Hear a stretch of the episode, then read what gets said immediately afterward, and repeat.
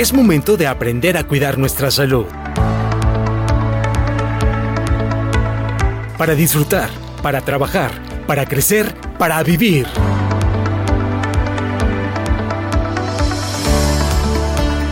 Porque en Veracruz le damos la bienvenida a la salud. Sano y veracruzano.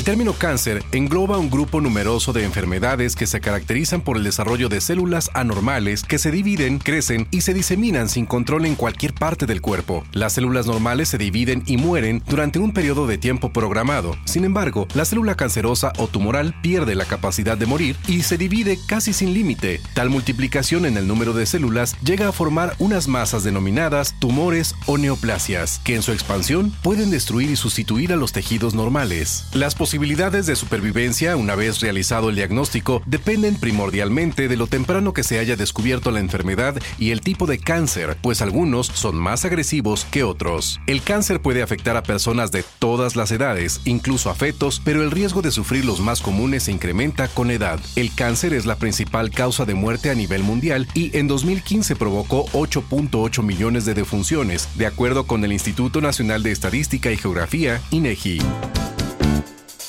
¿Conoce usted los tipos de cáncer? ¿Alguien en su familia ha padecido esta enfermedad? ¿Sabe cómo tratar a su familia o amigo con cáncer? Hoy, en Sano y Veracruzano, Día Mundial contra el Cáncer, prevención que salva vidas.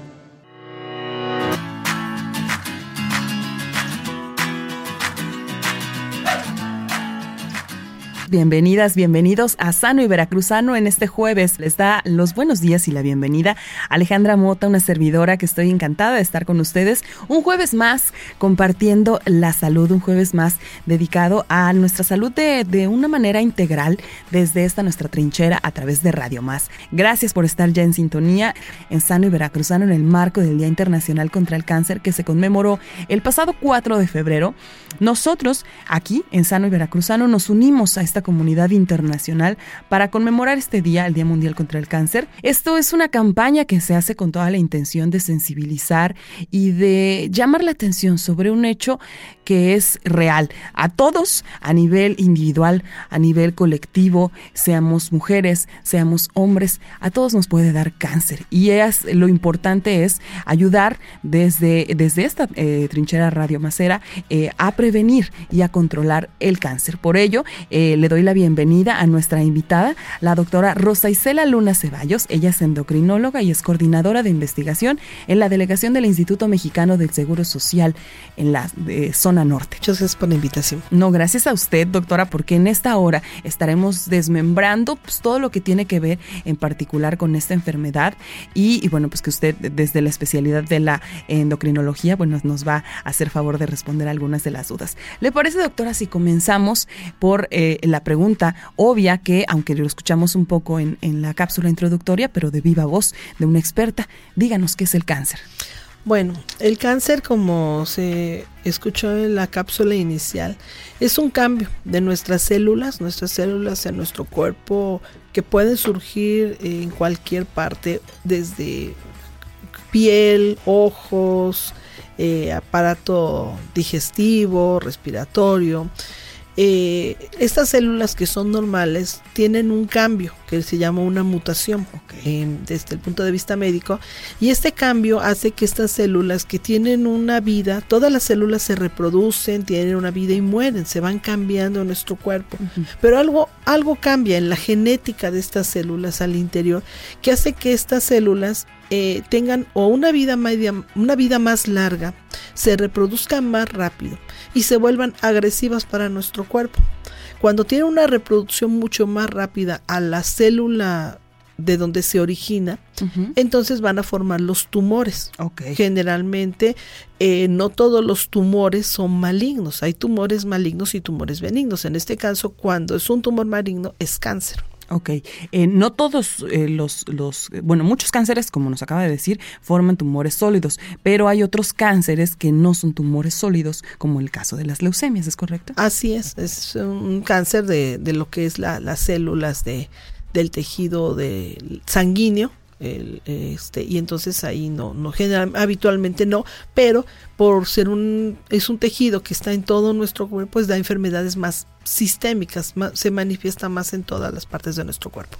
Muy bien, doctora. En este caso, podríamos decir eh, que eso es el, aparecimiento, digamos, a nivel celular. En, en, el particular caso de los tumores cancerosos que sí son malignos y que se extienden a los tejidos cercanos o los pueden invadir, eh, se pueden mover a distintas partes del cuerpo, ¿no es así también, doctor? Así es, es cuando estas células viajan a través generalmente, puede ser de la sangre, del torrente sanguíneo, a otras partes de nuestro cuerpo y se eh, estacionan en, en, algunos otros sitios y empiezan a reproducirse allí, se integran al tejido donde se, se, se, localizan o donde se, se migran y esto se le llama o se le conoce como metástasis. Eh, a los sitios más habituales de metástasis va a depender de, de, qué tipo de cáncer es, pero las metástasis más comunes se van hacia los ganglios principalmente, a los ganglios linfáticos. Eh, a eso se le conoce entonces como metástasis. Así es, es cuando una célula ya ya no se encuentra en su sitio de origen, sino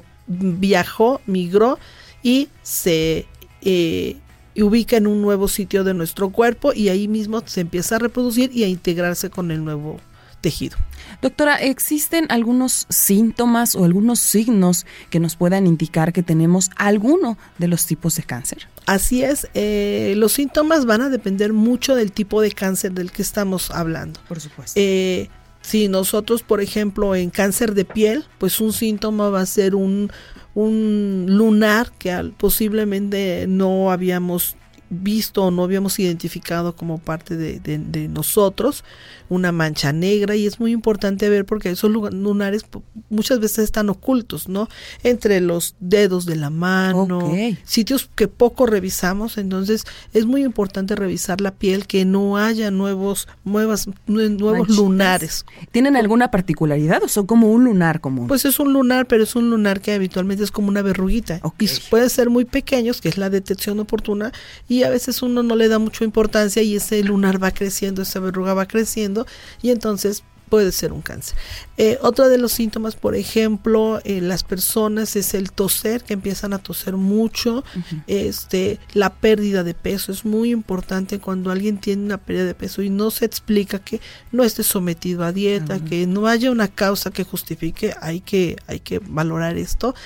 Otra causa, otro síntoma muy importante en los varones, por ejemplo, para el cáncer de próstata, es que empiezan a tener problemas para orinar, sobre todo por la noche, este, que eh, orinan y el chorro se corta y cuesta trabajo iniciar el, la, la, micción o la orina en el varón.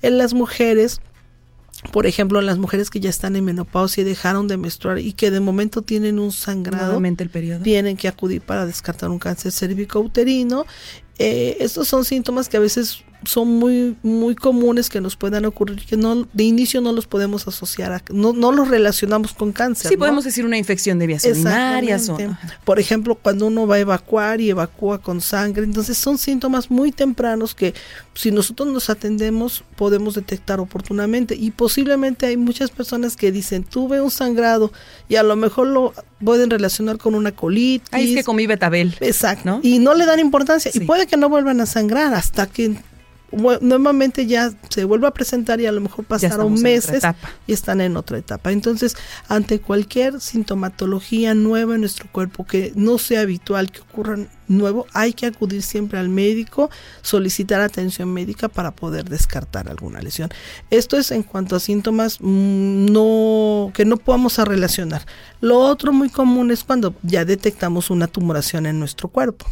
Es decir, por ejemplo, en las mamas. En las mamas, en una autoexploración y digan, bueno, esta tumoración yo no la tengo. En las mujeres es muy común porque mes por mes eh, la mastopatía fibroquística o quistes en la mama son tumores muy comunes en las mujeres.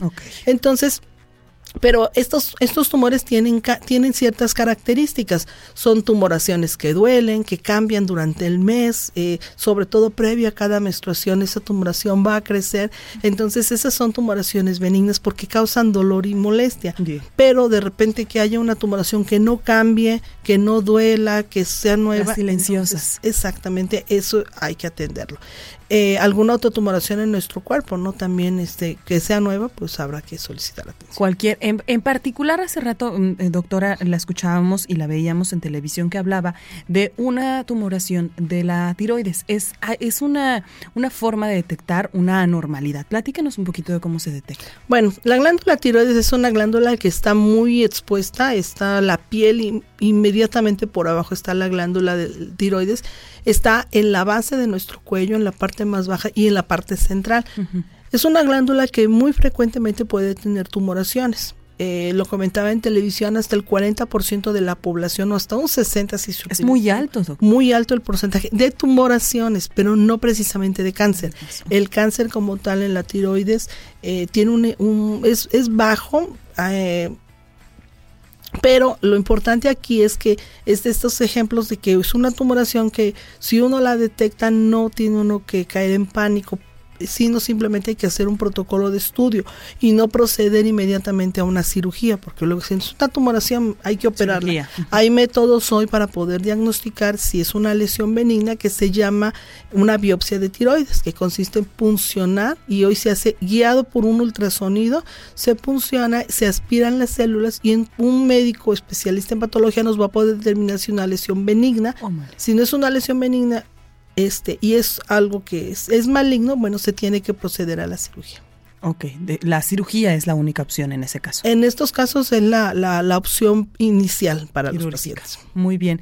Eh, doctora, hablábamos hace un momento también de los tipos de cáncer. Ahorita estábamos hablando del cáncer de mama. ¿Cuáles son los cánceres más, más comunes en nuestra sociedad mexicana? Bueno, en nuestra población, si estamos hablando de una mujer, eh, el cáncer más común, bueno, está el cáncer de mama, el cáncer cervicouterino, eh, están también los el cáncer eh, digestivo, cáncer digestivo, también esos son, son muy importantes. Y en los varones, pues está el cáncer de próstata, el cáncer de pulmón y también el cáncer digestivo, el Esos- aparato digestivo. cualquier- Esos son los, los tipos de cáncer más comunes. Así es. Eh, existen, doctora, eh, factores de riesgo y de eso me gustaría que platicáramos en nuestro siguiente segmento, porque segmento, eh, los factores de riesgo, ¿cuáles serían los causantes del cáncer? Porque mucho se habla y hay mitos y realidades al respecto, que si se hereda, que si es un tema genético, de todo ello, si, si me permite, doctora, lo platicamos al regreso de la pausa. Vamos a un corte. El primero de ellos, esto es sano y veracruzano, el día de hoy,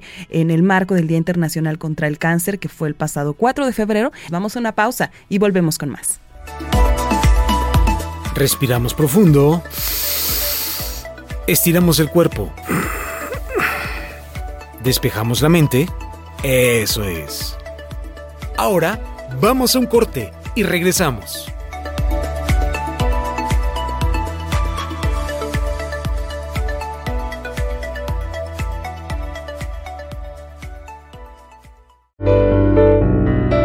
Tiempo de escuchar a nuestro cuerpo, sano y veracruzano.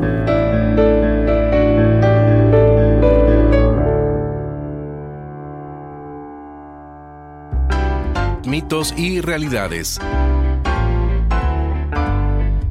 Todo parece indicar que el cáncer es tan antiguo como el mismísimo ser humano. Los primeros registros de esta enfermedad se remontan al antiguo Egipto y a la Grecia clásica. Hoy en día se ha convertido en una de las principales causas de muerte a nivel mundial. Mucho se ha dicho sobre esta enfermedad y no todo es cierto. Por eso te ayudaremos a discernir la verdad de la mentira. Mito. La ingesta de azúcar agrava a los pacientes con cáncer. Realidad. Esta afirmación carece de sustento científico. Hasta el momento, ninguna investigación ha comprobado que el consumo de azúcar agrava el cáncer o que su eliminación de la dieta puede hacer que las células cancerígenas dejen de reproducirse o desaparezcan. Mito. Los celulares causan cáncer. Realidad. El cáncer es causado por mutaciones genéticas y los celulares emiten una energía de baja frecuencia que no genera ningún tipo de daño en los genes. Por tanto, no hay prueba alguna de que los celulares sean cancerígenos. Mito. El cáncer es contagioso. Realidad. El cáncer no es como la influenza, gripe o un resfriado. Usted no puede contagiarse de alguien que ya lo tiene. Usted no se contagiará de cáncer si permanece cerca o toca a alguien con cáncer. No tenga miedo de visitar a alguien con cáncer. Ellos necesitan apoyo de sus familiares y amistades.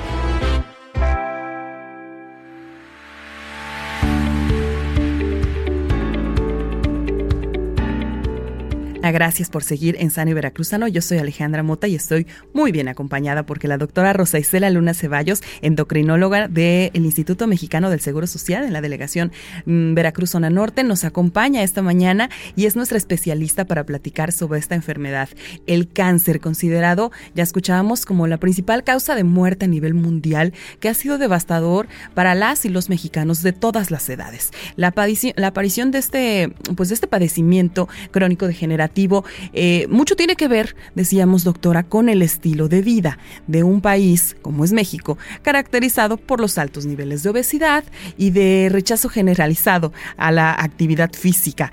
¿Cómo influye este el estilo de vida eh, al ser un factor de riesgo, doctora, para desarrollar cáncer? Bueno, eh, dentro de los factores de riesgo para cáncer, eh, depende de qué tipo de cáncer estamos hablando.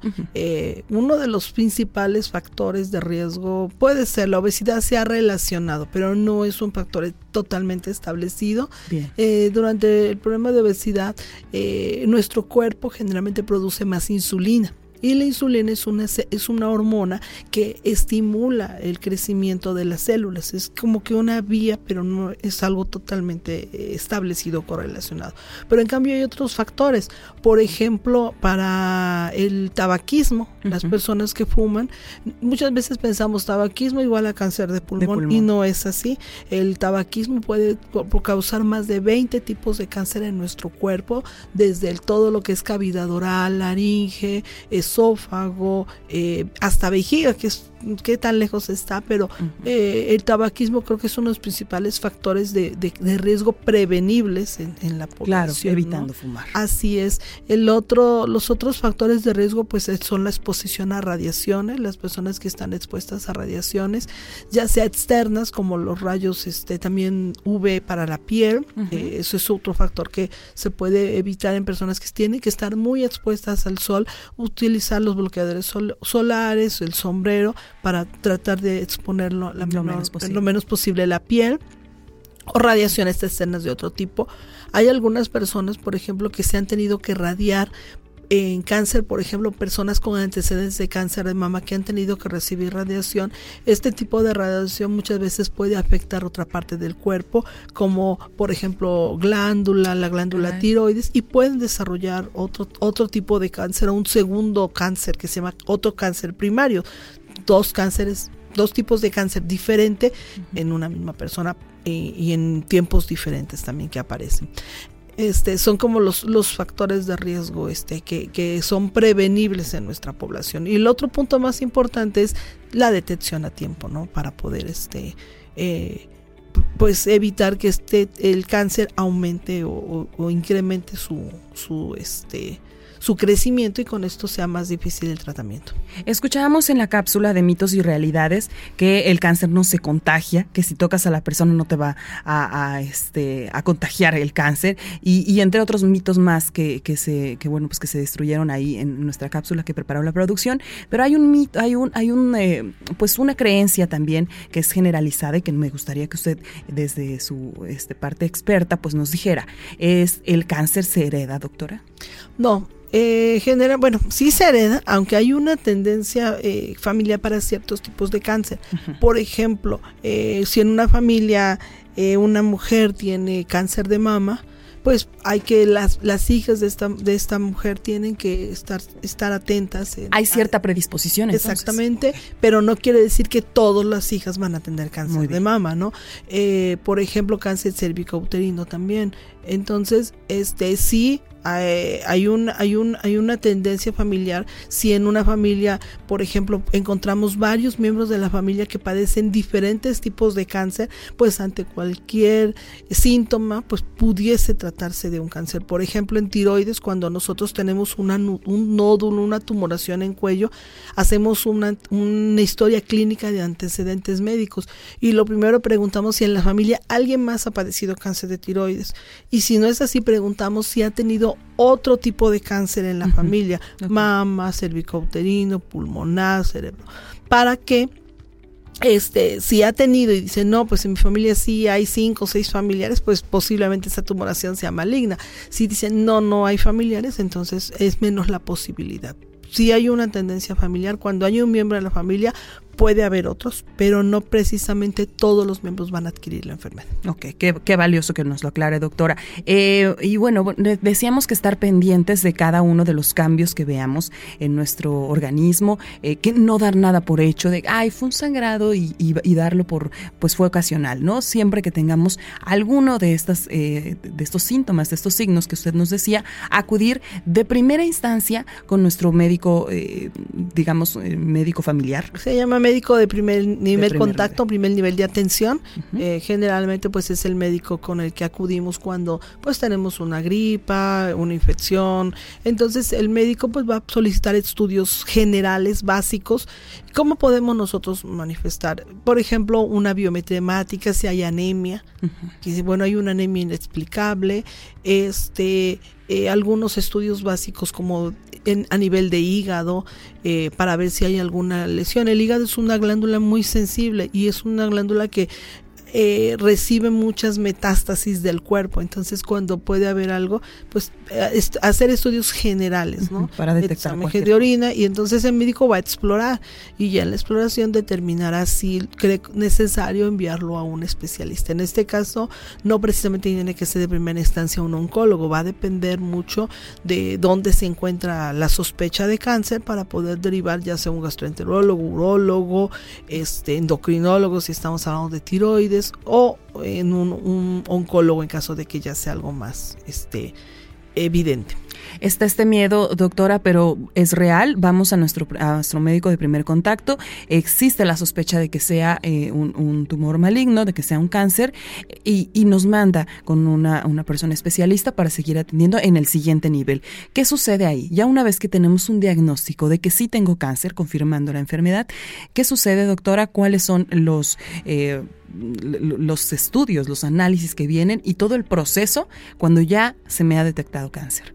Bueno, en este caso, eh, pues como les mencionaba, depende mucho en qué nivel esté el cáncer. No todos los cánceres son igual de ¿Cuántas agresivos. etapas tenemos, doctora? Pues es que va a depender mucho eh, la etapa en que se demuestre.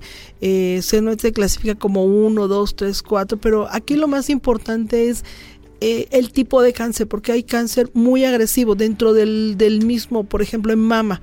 Eh, tenemos un tumor de mama y este tumor de mama hay varios tipos de células que pueden, eh, de tipo de cáncer.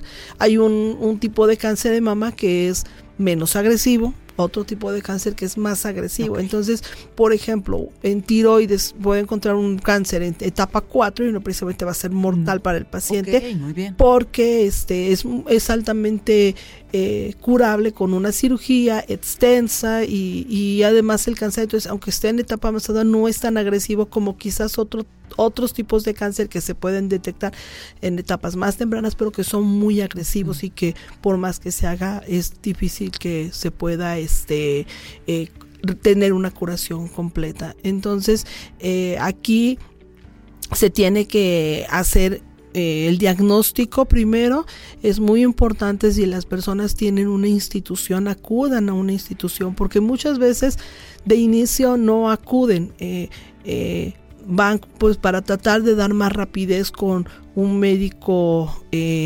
particular, un oncólogo, les hacen los estudios, pero finalmente el tratamiento de cáncer es muy caro y van a tener que llegar a una institución. Entonces cuando llegan a una institución es como volver a comenzar.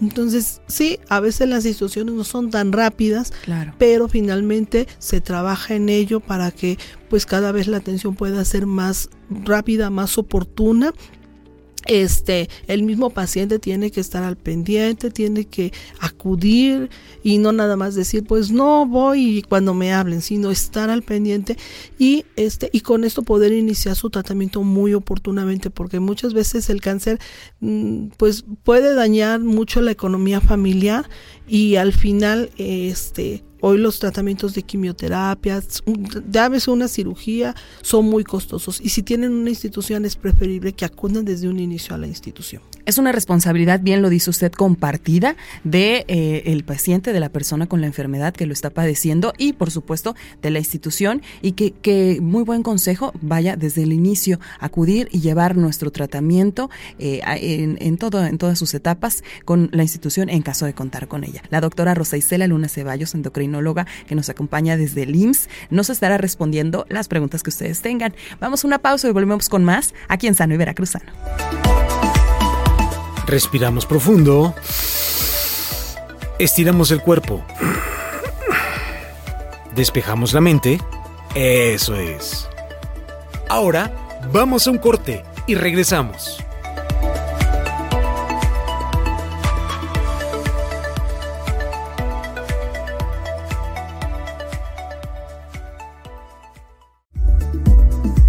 Estamos de vuelta en Sano y Veracruzano. A ver, ¿Abrimos los oídos? Eso es. Sano y veracruzano. El cuidado como solución.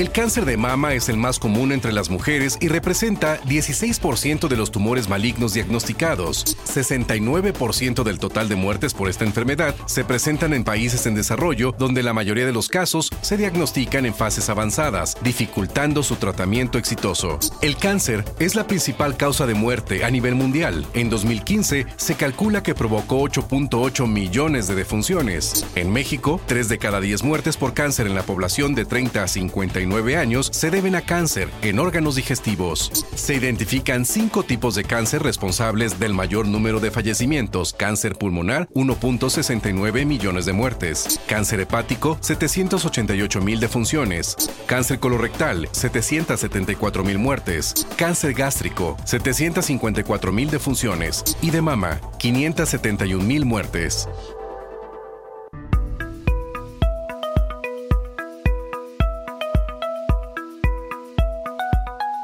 Gracias por seguir en sintonía de Radio Más y de este su programa Sano y Veracruzano. Hoy en el marco del Día Internacional contra el Cáncer estamos hablando precisamente de esta enfermedad nos acompaña la endocrinóloga doctora Rosa Isela Luna Ceballos que nos acompaña desde el Instituto Mexicano del Seguro Social y estamos ya en el bloque de preguntas y nuestra doctora le responderá. Comenzamos con la primera pregunta, doctora, si le parece. Dice, ¿qué tan rápido evoluciona el cáncer en sus diversos tipos? Gracias y saludos a la doctora, es lo que nos dice José Reyes de Jalapa, Veracruz. Este, bueno, como mencionaba en el primer segmento de este programa, eh, depende mucho eh, el tipo de cáncer. Eh, y no estoy hablando en sí de que, en qué parte esté alojado, si es de mama, tiroides, hígado, sino dentro de vamos a poner un ejemplo, cáncer de mama. Dentro del mismo cáncer de mama hay varios tipos de cáncer y hay algunas variantes que son más agresivas. Y entonces, aunque se detectan en forma temprana, si tienden a ser muy agresivas, el pronóstico no es muy bueno. En cambio, hay otras otros variantes de cáncer de mama que son menos agresivos y pueden detectarse en estadios más avanzados y tener mejor pronóstico. Lo mismo en tiroides. El de tiroides tiende a ser muy benigno, pero hay un, un, tipo de cáncer que es muy agresivo y que en un mes, dos meses podemos tener unas tumoraciones muy grandes y un pronóstico muy malo a corto plazo. Ok, gracias a José Reyes. Tengo otra pregunta que nos envía Michelle. Dice, hola, lindo día, tengo una duda. En mi caso, mi mamá falleció de leucemia. Yo tenía 10 años en ese entonces y no supe muy bien cómo fue la enfermedad. ¿Tendría yo que hacer algo al respecto? En mi caso, ella nos comenta que tiene BPH, lleva control y dice que gracias a Dios ha salido bien, pero no sé si esto la salve del cáncer cervicouterino. Vemos, hay ahí un antecedente de, de leucemia. Entonces, ¿qué es lo que debe de hacer? Bueno, en este caso, ella tiene una patología que es una patología que si no se atiende a tiempo puede lleva a desencadenar a una lesión maligna. Se le está tratando, que es lo que platicábamos acerca de la prevención y cualquier situación en nuestro cuerpo que pudiera malignizar las células, atenderlo, ella lo está haciendo y pues siempre lo más importante es ante cualquier síntoma con este antecedente, pues buscar atención médica.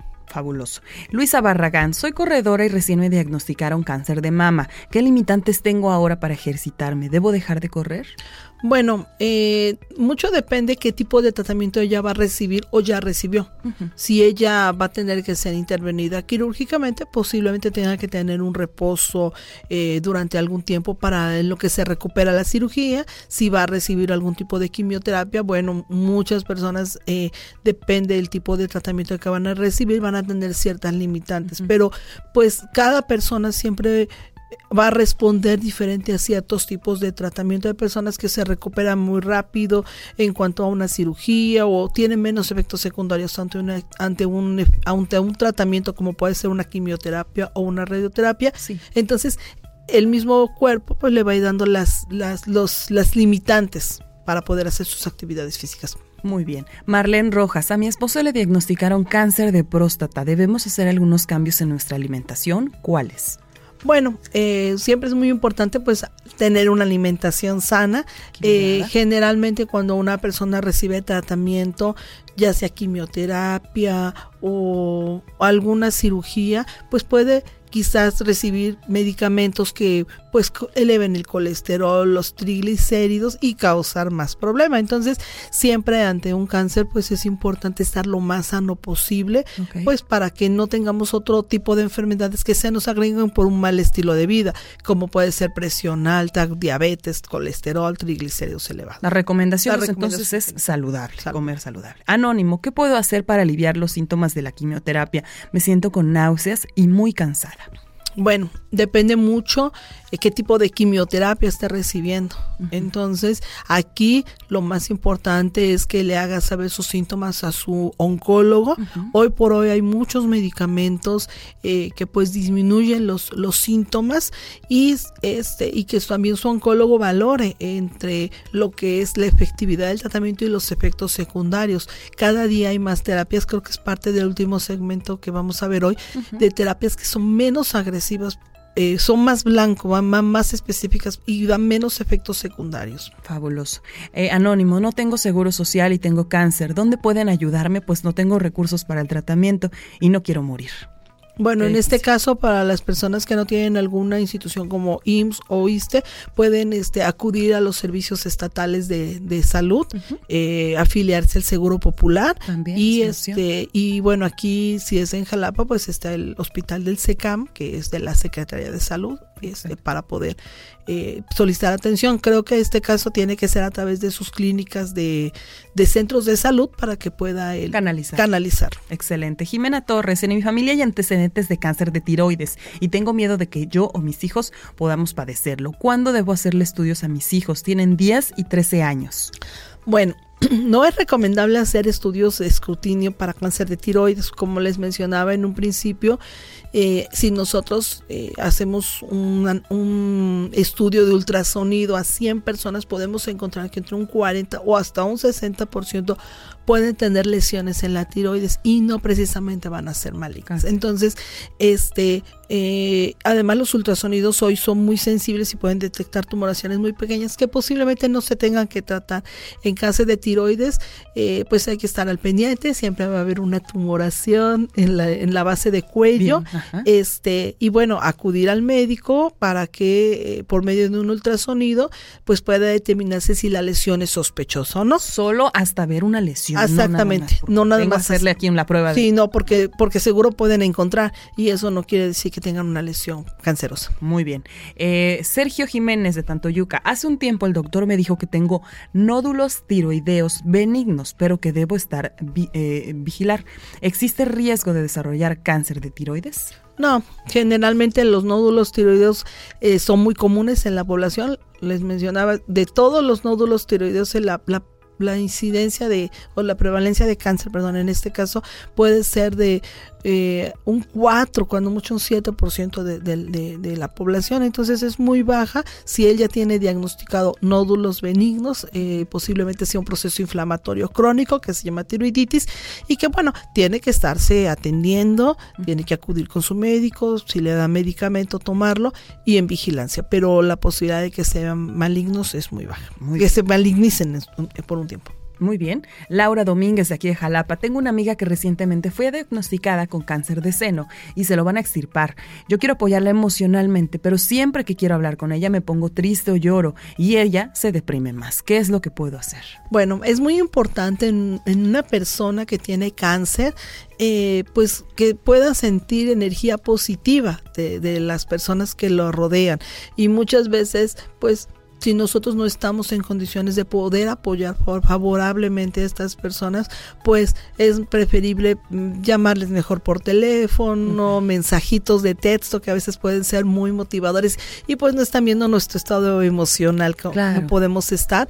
Este, creo que quizás un mensaje de texto, palabras motivadoras por esta vía pueda apoyarle más que estar físicamente con ella para que no este pues, pueda transmitirles a, hay que transmitirles eh, motivación a los pacientes. Sí, es, es muy responsable también de, nosotros como amistades o como familiares, pues acercarnos, sí, porque tenemos el, afecto hacia nuestro, nuestra persona querida con, con ese padecimiento. Sin embargo, a veces no podemos controlar nuestras emociones y hay que ser muy honestos. Y bueno, si queremos apoyar, hacerlo pues con, con estas medidas que usted nos dice. Ana Palmeros dice, tengo sudoración nocturna y un poco de sobrepeso. ¿Cómo puedo saber si mi tiroides está funcionando correctamente? Bueno, eh, para poder saber existe un estudio que se llama perfil tiroideo. Entonces, este es un estudio muy, muy sencillo. Eh, afortunadamente es un estudio que cada día es un poquito más económico. Creo que vale hoy más barato que hace 15 años que, que yo terminé la especialidad en endocrinología. Y además es un estudio que hoy por día en cualquier laboratorio son automatizados y tienen, este, pues son estudios que salen bien en los reportes. Entonces, en ayuno tiene que acudir a un laboratorio y ahí le van a hacer un perfil tiroideo. Si el perfil tiroideo en el lado derecho vienen los valores de referencia.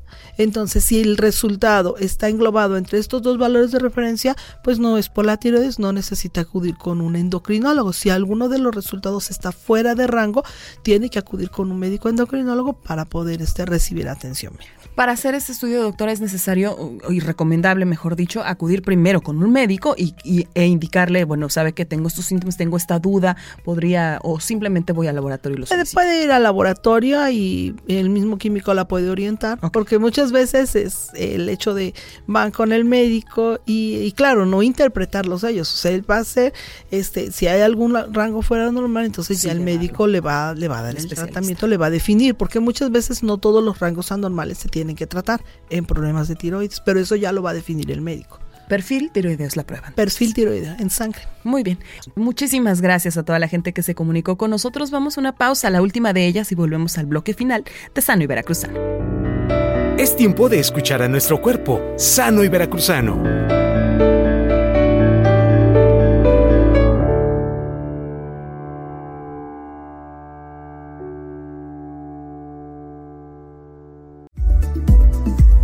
Estamos de vuelta en Sano y Veracruzano. A ver, ¿abrimos los oídos? Eso es. Sano y Veracruzano. El cuidado como solución.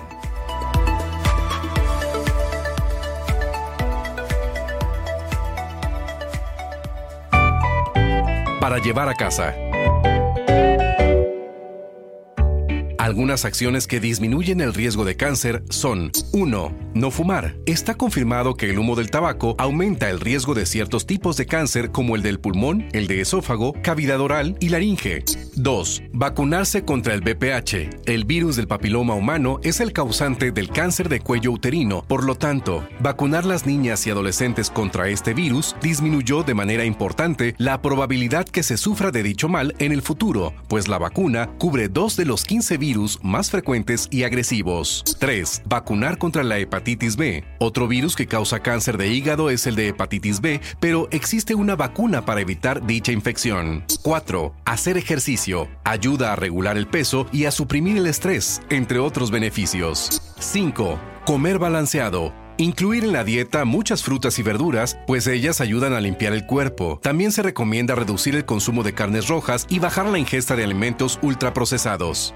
6. Alcohol en moderación. Esta simple medida evita todos los tipos de cáncer. 7. No a la exposición del sol. No exponerse a rayos en los momentos de máxima radiación y usar antisolares es la regla de oro para limitar el riesgo de cáncer de piel.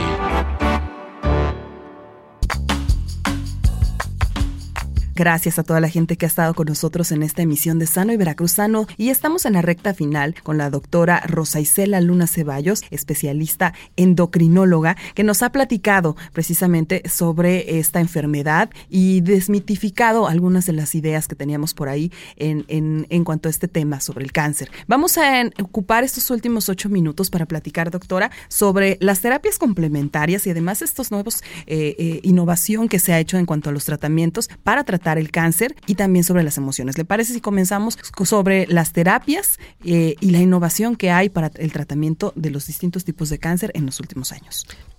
Hoy por hoy el cáncer es una de las enfermedades más estudiadas en el mundo la industria farmacéutica le, está invirtiendo mucho a nuevas terapias para tratar el cáncer. Este tipo de terapias eh, ya no son como la quimioterapia tradicional que pues se pone por vía intravenosa o por otra vía y puede ser sistémica y dar muchas manifestaciones como náuseas, vómito. Hoy, eh, hoy, por hoy la, la, la, terapia como que va más encaminado, se llama terapia blanco molecular. Eh, los el cáncer generalmente tiene algunos cambios en su interior de la célula que se llaman cambios moleculares. Entonces estas terapias van dirigidas precisamente a modificar estos cambios. Entonces, pues da menos efectos secundarios, no quiere decir que no los tengan se está estudiando mucho sobre esto y bueno, eh, de todas las enfermedades en el mundo, el cáncer es la enfermedad más estudiada para nuevos tratamientos.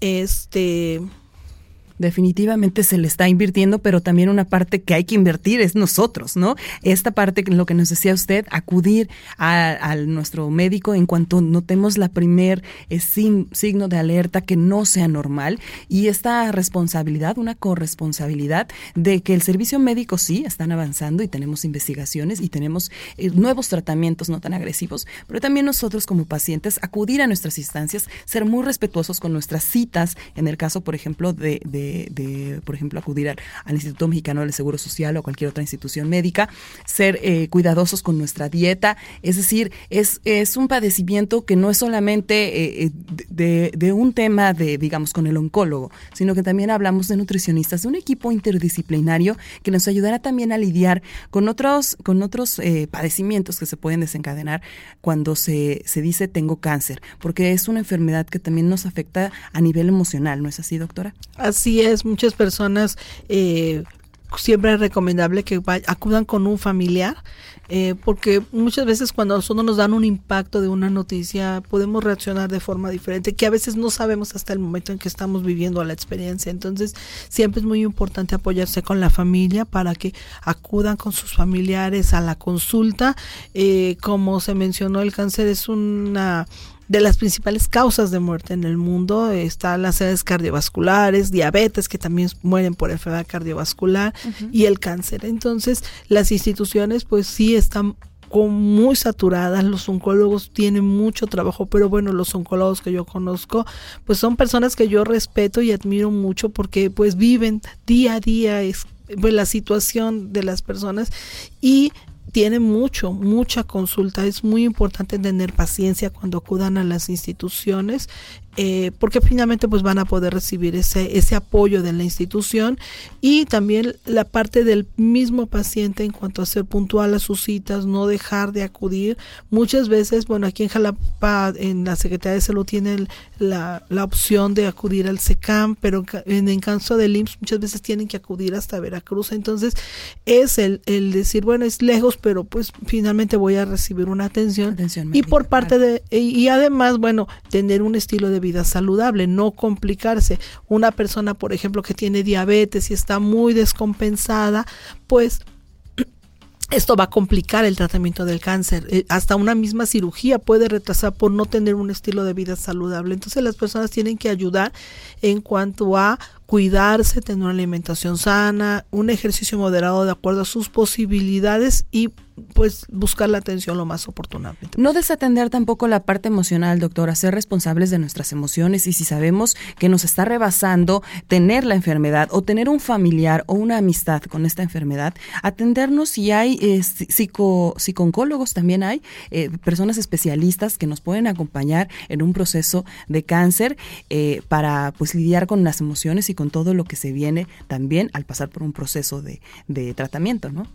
Así es, este eh, generalmente el cáncer no es exclusivo el tratamiento entre médico y paciente, hay un equipo multidisciplinario que incluye pues enfermeras, psicólogos, trabajadores sociales, porque muchas veces el paciente de repente ya no llega a la consulta, ¿qué pasó? Y puede ser que a lo mejor no esté en condiciones, entonces el trabajador social va a acudir a su domicilio para ver en qué forma lo puede apoyar. Entonces, eso, eso es un manejo multidisciplinario y el mismo paciente tiene que estar abierto a todo esto. Muy bien. Qué valioso eh, también lo que platicábamos fuera de micrófonos, doctora, para ir cerrando el tema, eh, pues precisamente erradicar estas metáforas peligrosas y el, lenguaje bélico. No hay, no, no batallas, no perdedores, porque hay veces que hay ciertas personas en las emociones, el, el decir, pues perdió la batalla contra el cáncer. Creo que me parece muy valiosa esta cápsula, que esta, esta campaña, perdón, que hay a nivel nacional para erradicar este tema y hablar en, en pro de la salud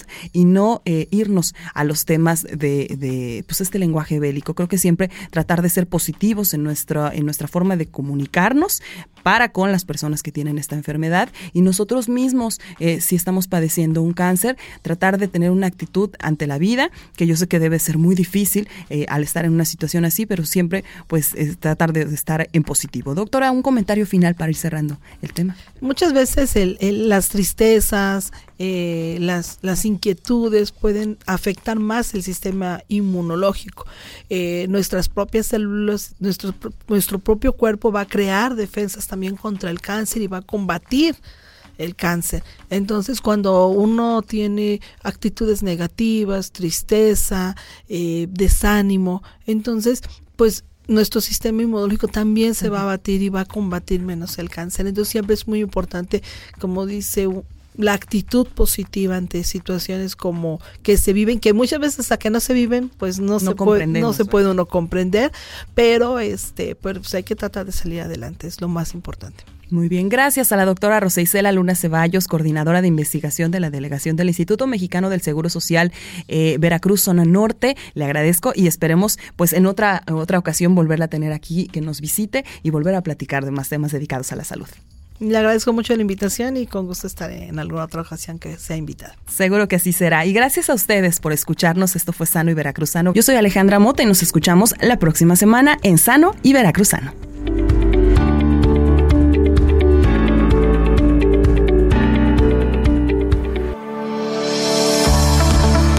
Terminó la consulta. Así mente informada en cuerpo veracruzano.